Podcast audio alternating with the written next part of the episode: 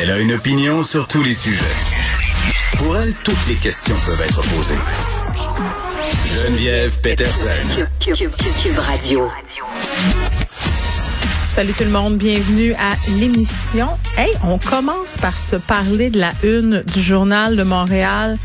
Quel bon coup de nos amis du journal. J'étais fière ce matin de voir cette une-là où on pouvait apercevoir 39 députés conservateurs anti-avortement. Puis n'ayons pas peur des mots là. Arrêtons de dire des pro-vie. Disons anti-avortement, disons anti-choix, parce que pro-vie, là, c'est déjà comme, connoté comme expression. C'est de dire que ces gens-là tiendraient à la vie plus que nous. Ben voyons donc. C'est tout le contraire.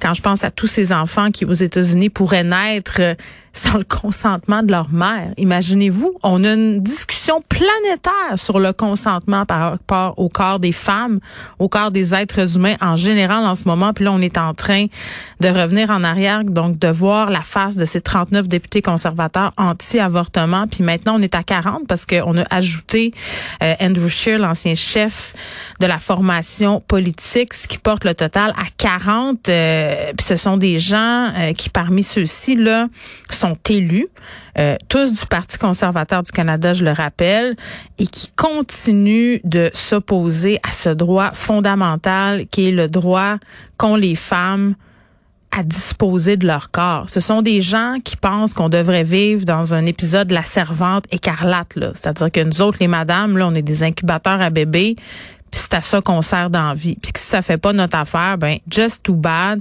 Fais le bébé pareil, madame, puis après ça, on s'en occupera, tu le mettras en adoption. Et ça me faisait capoter hier de lire sur les médias sociaux des gens du Québec, là, puis des personnes connues. Je veux pas nommer de nom, là. Disons qu'une spécialiste du web qu'on connaît très bien, il est allé des paroles suivantes, je paraphrase, en disant, ben moi, euh, tu sais, les enfants qui sont allés en adoption, les enfants qui sont nés de filles mères, ben finissent pas tous mal et dans certains cas, ça peut finir bien. Je comprends, mais avez-vous pensé aux mères dans cette affaire-là? C'est épouvantable. En tout cas, ça, ça se peut encore euh, en 2022, des gens qui sont anti-choix. Et j'aime bien qu'on ait eu le gars de ce journal de mettre leur face sur la page couverture. Vas-y, Michel. Vas-y, Jocelyne. Hein? Affirme-le tes convictions. Maintenant, tu as ta photo sur le top. Ça me fâche. Je m'excuse, ça, vient vraiment me chercher. Euh, proposition intéressante, euh, motion déposée par Isabelle euh, Melançon du Parti libéral du Québec par rapport à l'histoire de Rénal Grondin. Là, vous savez qu'il a accédé à la tête de la FTQ Construction, même s'il avait agressé une secrétaire pendant deux ans.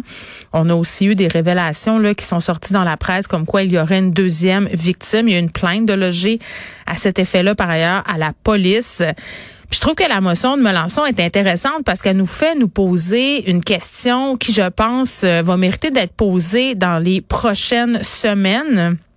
En fait, ce qu'elle dit, euh, c'est que les personnes qui font l'objet d'allégations ou de condamnations pour agression sexuelle, c'est de dire que ces personnes-là ne pourraient pas occuper des fonctions importantes, par exemple dans un syndicat. C'est de dire que on bloquerait l'accès à ces personnes-là. Donc, il y aurait un, processus de sélection très, très rigoureux là, pour s'assurer que les gens qui se ramassent à la tête d'organismes aussi importants que la FTQ Construction ben, ne puissent pas justement accéder à ces fonctions-là. Puis, elle pousse plus loin le bouchon en disant que des élus même qui auraient été reconnus coupables d'inconduite à caractère sexuel, de harcèlement, devrait être inéligible à tout poste de représentativité de l'État.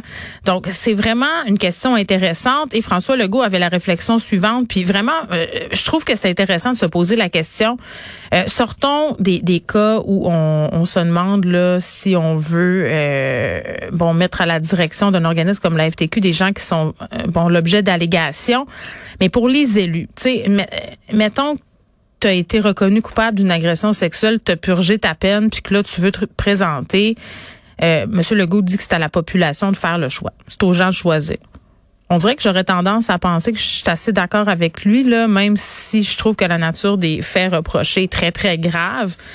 Mais si on croit à la réhabilitation, si on croit au système de justice, ben quelqu'un qui a purgé sa peine, techniquement, devrait pouvoir prendre part à la société d'après, d'après la, la purgation de sa peine. Donc, c'est des petites questions comme ça que je lance dans l'air. ça nous porte à réfléchir. On aime ça réfléchir, pousser euh, les sujets plus loin. Puis parlant de sujets euh, qu'on voudra pousser plus loin, tout le monde a vu cette étude Les risques qui s'est penchée sur la question euh, combien est-ce qu'il faut gagner au Québec pour vivre dignement? Puis vivre dignement, c'est quoi? Là, je vais poser la question à Julia Posca. Puis il y a beaucoup de gens qui disent que la hausse du salaire minimum à 14,25, c'est pas assez. Elle a dit il faudrait que ça soit monter aussi haut qu'à 18 dollars de l'heure. Moi, je trouve que c'est vraiment un, sujet très, très intéressant, mais il y a quand même des petits bémols. Donc, on va essayer de voir tout ça avec Julia Posca un peu plus tard.